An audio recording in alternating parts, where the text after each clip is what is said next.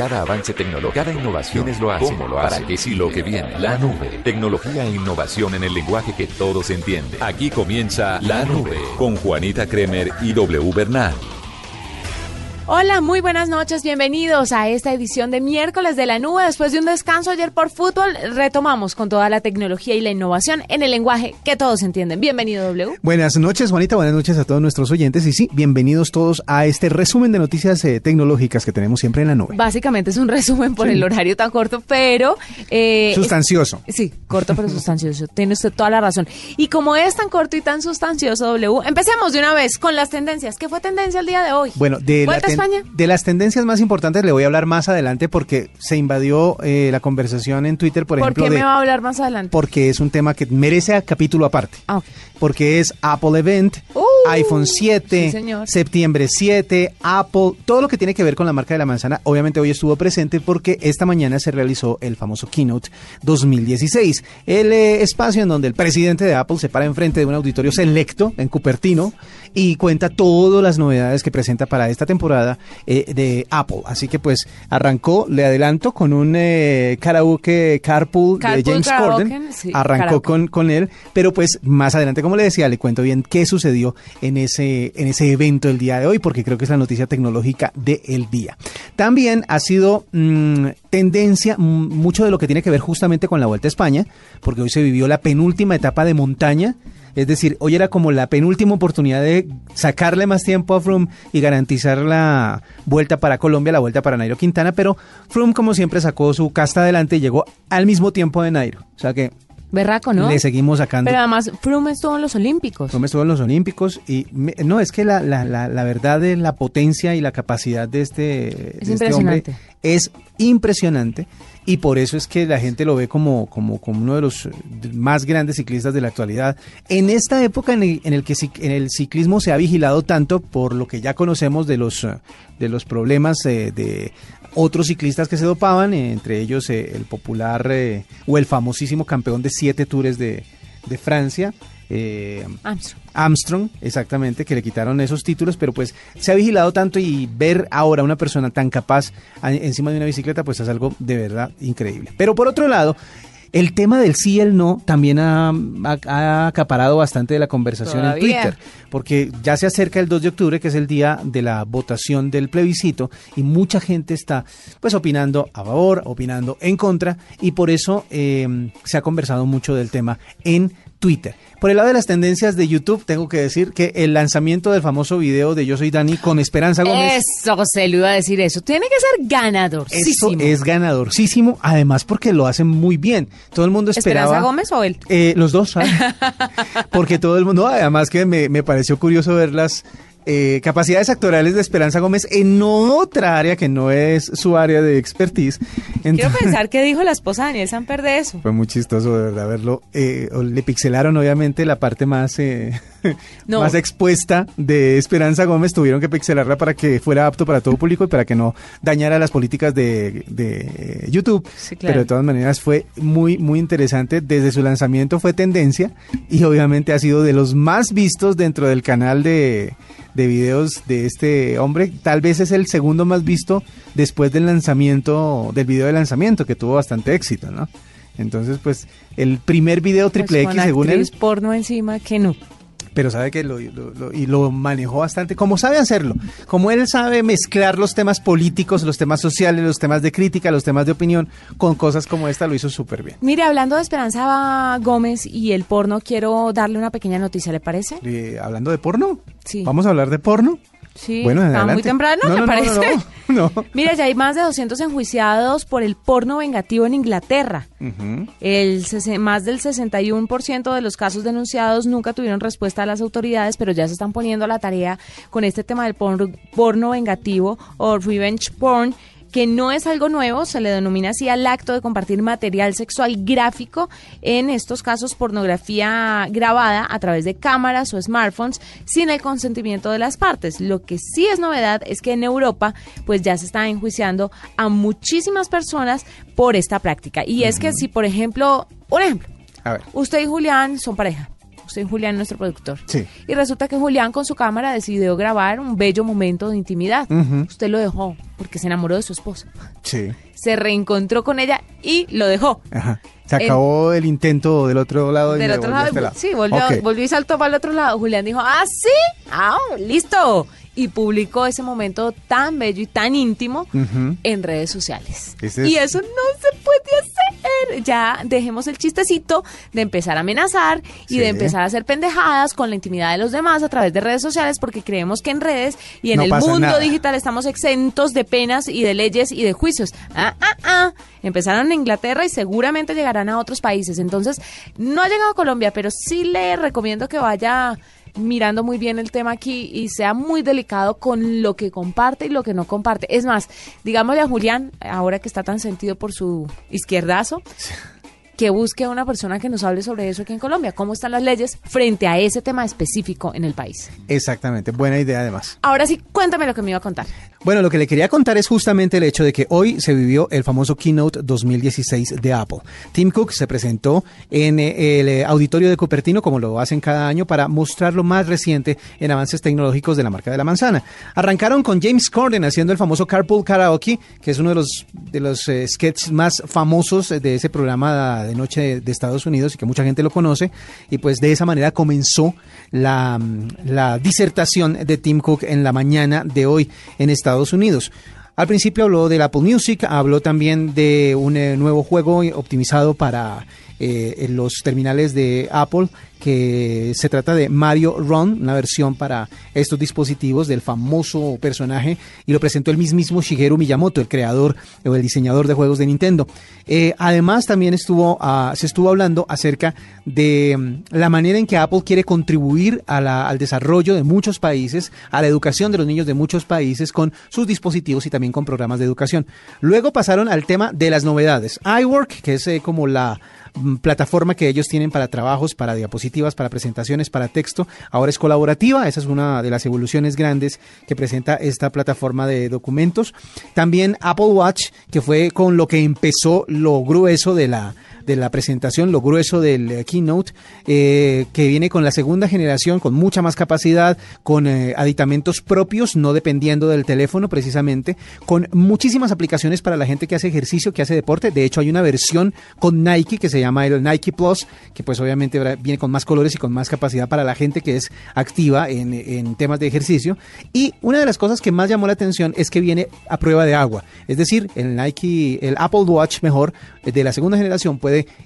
eh, sumergirse al agua hasta 50 metros. Esa fue la promesa que hicieron. Diseñaron, rediseñaron el parlante del reloj para poder eh, ser sumergible, porque lo sellaban y es el mismo parlante el que se encuentra, el que se encarga mejor de no dejar entrar agua al dispositivo. Por eso es una de las novedades que presentaron en el Apple Watch. Así que muchísima gente está contenta con esa nueva posibilidad. Según dijeron, es el segundo reloj, la segunda marca de relojes más importantes del mundo actualmente en cuanto a ventas se refiere después de Rolex.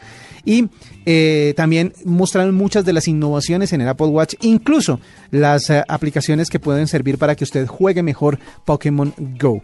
Todo esto alrededor del Apple Watch. Pero luego llegó la joya de la corona, el iPhone 7. El iPhone 7 que viene en dos versiones, la versión eh, normal y el 7 Plus que viene con cámara doble. Eh, mucha gente ha hablado acerca de que no es necesaria la cámara doble, pero de todas maneras ellos explicaron que podría servir para tomar fotos mucho más nítidas y hacer un tipo de fotografía casi que profesional.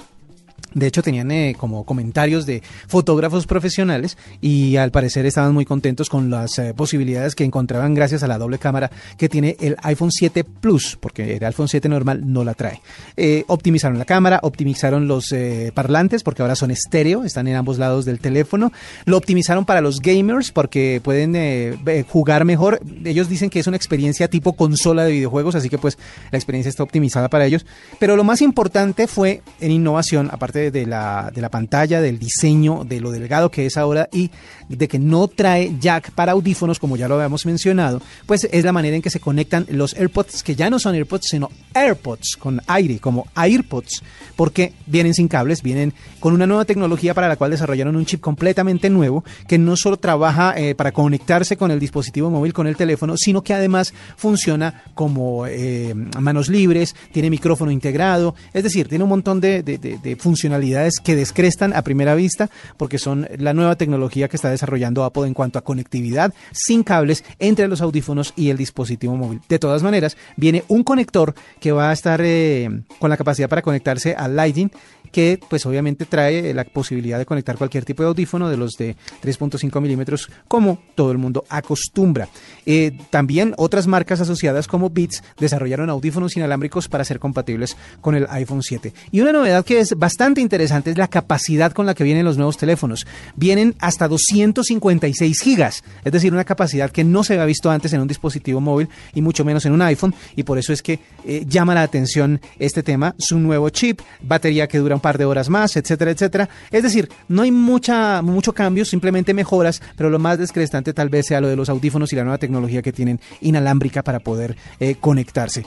Todo esto sucedió esta mañana en el keynote de Apple, del cual teníamos que hablar porque es el evento de tecnología más importante del día de hoy aquí en la nube.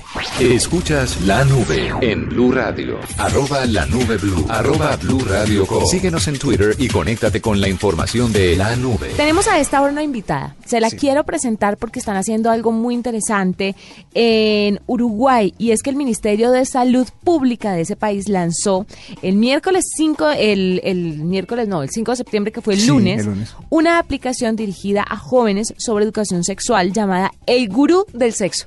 Un nombre muy atractivo para una generación que obviamente empieza con sus actividades sexuales, pero desconoce de pronto muchos temas. Y a través de esta app, a través de la tecnología, pueden informarlos un poco acerca del tema.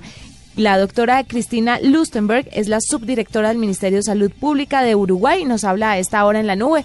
Buenas noches, Cristina. Doctora Cristina.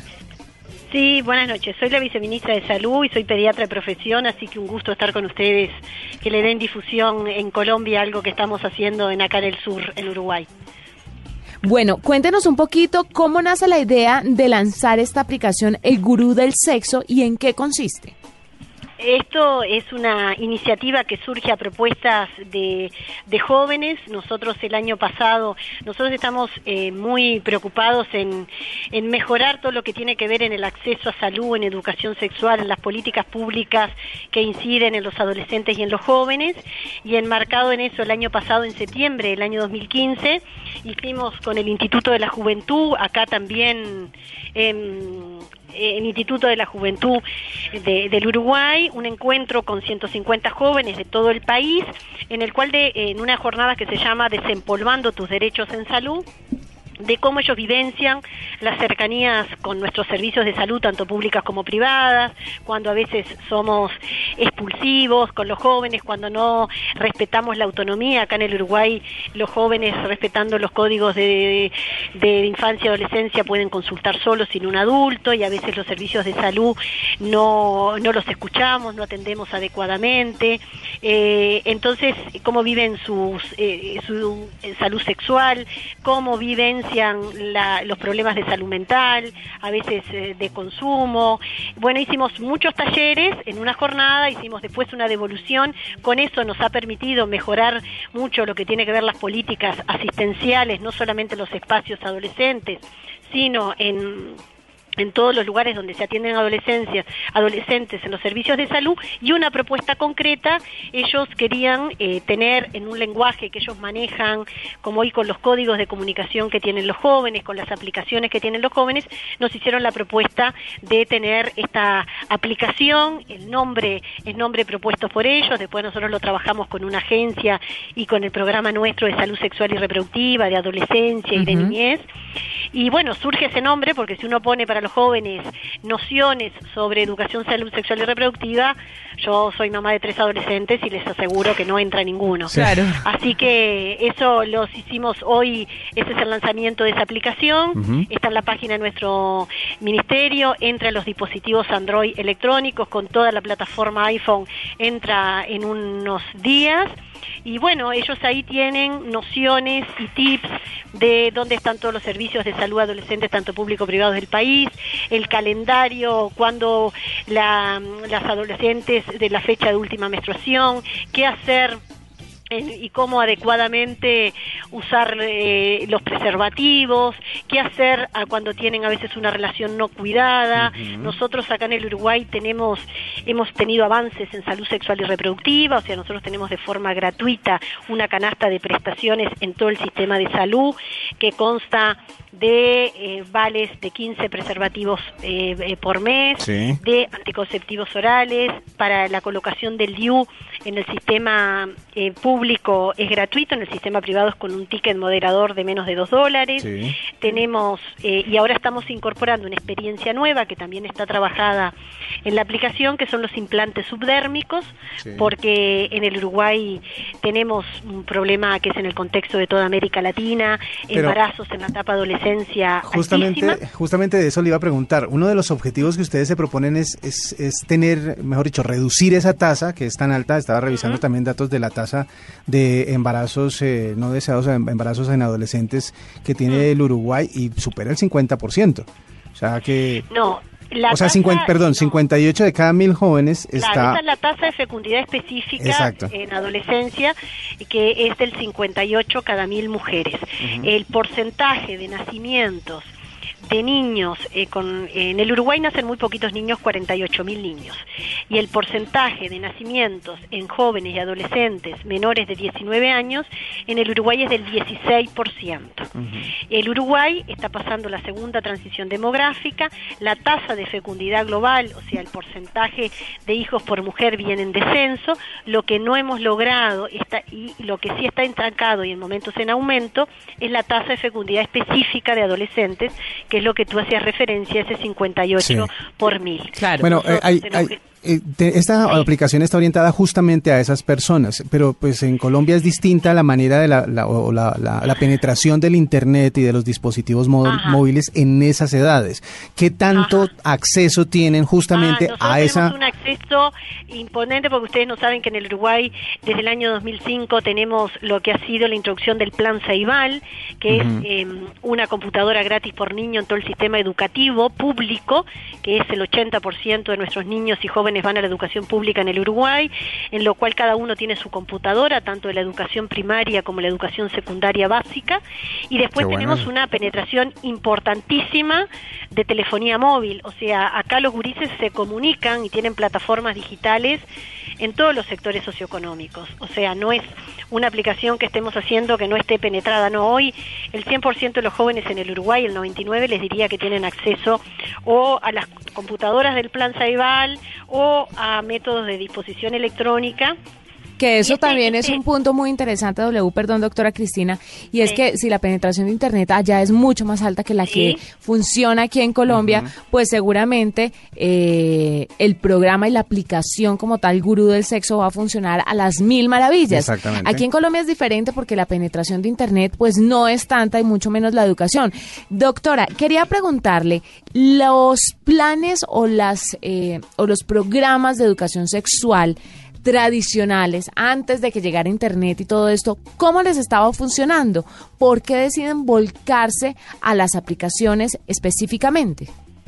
Bueno, ahí nosotros, nosotros tenemos una ley de educación que es el 2008, es obligatoria en, el, en todo el ámbito educativo eh, introducir eh, los, 30 horas mensuales, tienen los niños, de educación sexual. Es obligatoria y bueno, y ahí tenemos, hoy estamos trabajando nosotros porque esto sí no puede ser abordado solo de salud, es como una, estamos yendo hacia una política pública intersectorial donde trabajamos muy fuerte con el sector educativo, trabajamos con el resto de las políticas sociales, con el Ministerio de Vivienda, Trabajo, debiendo todas líneas de acción y acciones en cada uno de, los puntos y de los lugares. Para nosotros la educación sexual, porque eso, la aplicación está concebida en, una que, que, los adolescentes y jóvenes em, cuando disfruten de su sexualidad informada y protegida en el tiempo donde tienen la madurez para poderla encarar y ahí nosotros darles herramientas porque primero es disfrutar de la, educación eh, sexual y de la salud sexual, y más tarde sería la reproductiva.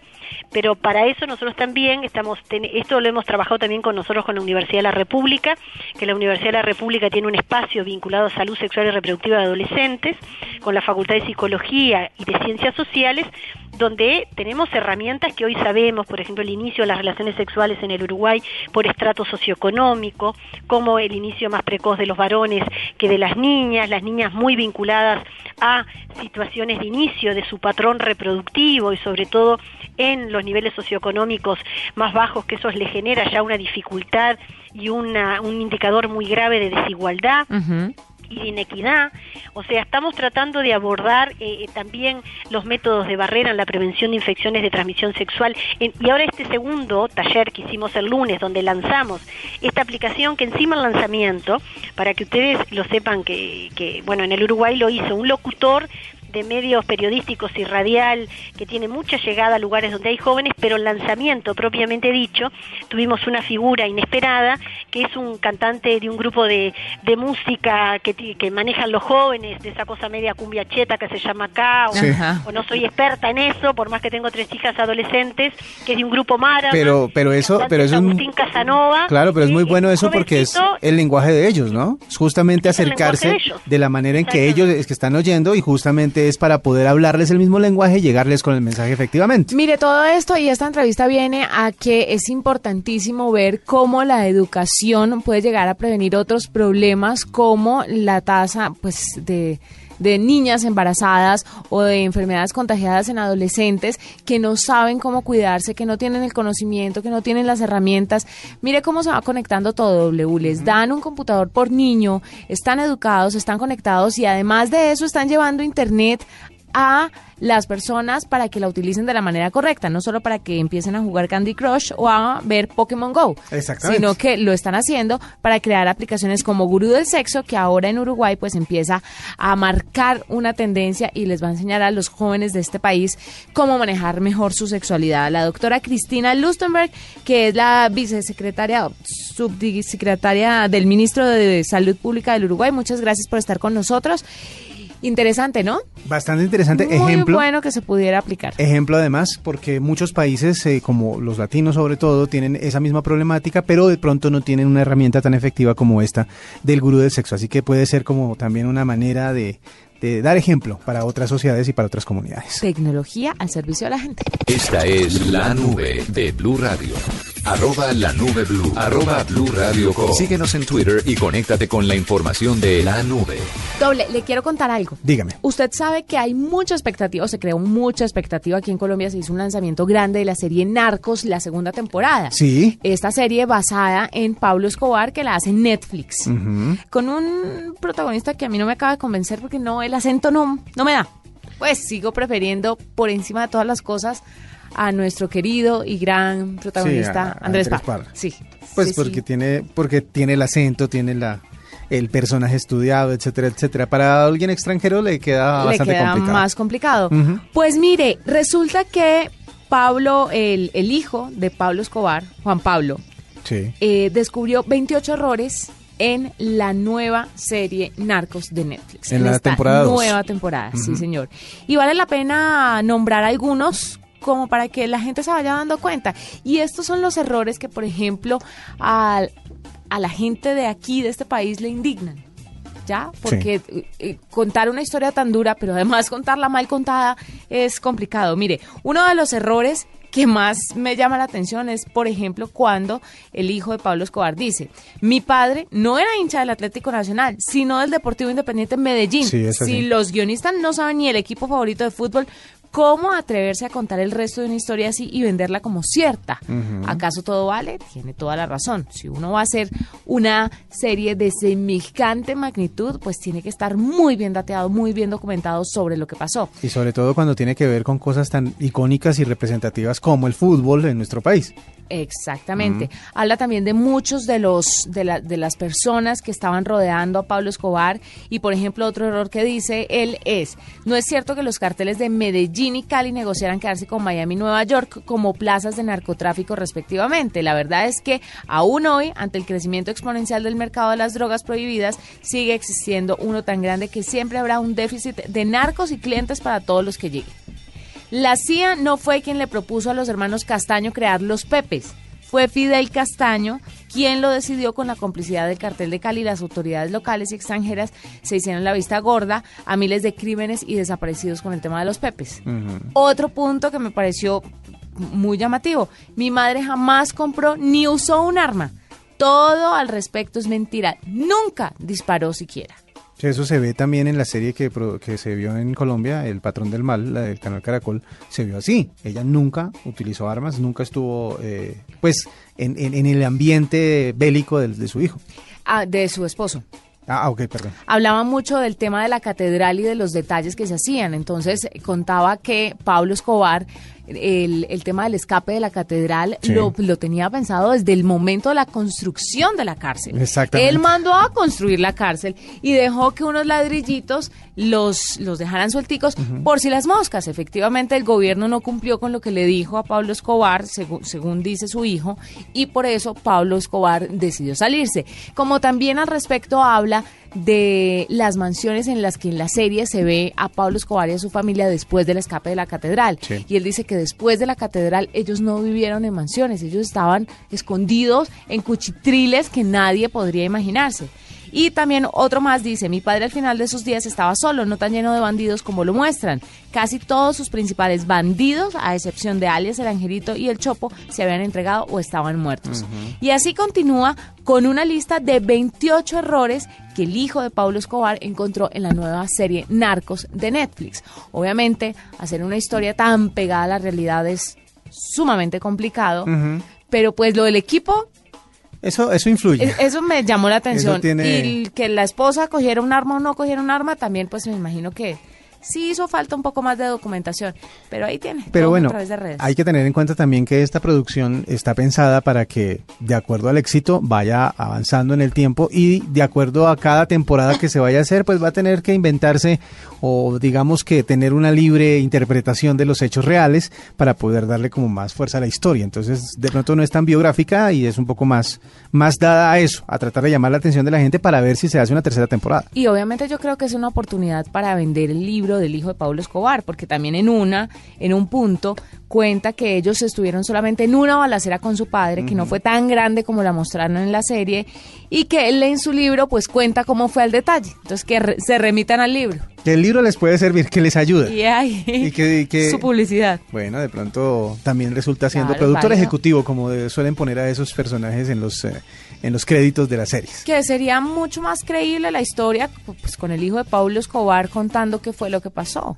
Finalmente. Sí, cierto. Bueno, ahí tiene. Bueno, yo por otro lado le cuento cosas como eh, eh, la siguiente. Resulta que... Mm, eh, de, de, acuerdo a esa nueva unión que hay entre Estados Unidos y Cuba, pues muchas de las cosas que Cuba no tenía, pues la empieza a tener. Una de ellas, por ejemplo, ATT, la grande telefónica de Estados Unidos, ha prometido roaming en Cuba sin costo. O sea, que ah, incluyen a Cuba como parte de su, ¿Y no será que portafolio. Vamos a ver. Pero esa es una cosa. Y otra es por el otro lado, porque Cuba empieza ya a bloquear textos dentro de su oferta de Internet. La operadora local CubaCell está impidiendo la transmisión de mensajes que contienen al menos una lista censurada de 30 palabras. O sea, si su mensaje a alguien en Cuba, ahora que pueden disfrutar de servicios como estos, si su mensaje incluye una de 30, de 30 palabras que están censuradas, bloquean el mensaje. ¿Cómo cuál? Dos de esas palabras que son las que más preocupan es democracia y derechos humanos. Uf. O sea que ahí es cuando empieza a, verse si la libertad que están eh, dándole a la gente para que pueda llegar al mundo eh, a través de Internet, si es tan cierta como no. Pero es totalmente ingenuo pensar que las cosas van a cambiar de un zarpazo de un día para otro. O sea, son años y años de represión pues obviamente paulatinamente las cosas irán mejorando. Vea, otras palabras también bloqueadas, Somos Más, que es un movimiento político, Democracia y el nombre de Joanny Sánchez. Joanny Sánchez es uno de los activistas, sí, de las activistas más importantes que vive en Cuba y que obviamente habla de la situación allá. Así vamos cerrando esta edición de La Nude, fue un placer acompañarlos, qué pesar eh, dejarlos con tanta información ahí en el tintero, pero mañana volveremos con toda esa información y mucho más. Exactamente, les ampliaremos más las noticias que suceden en las próximas 24 horas, pero aquí estaremos con la nube. Feliz noche. Hasta aquí la nube. Los avances en tecnología e innovación de las próximas horas estarán en nuestra próxima emisión. La nube, tecnología e innovación en el lenguaje que todos entienden. La nube por Blue Radio y bluradio.com. La nueva alternativa.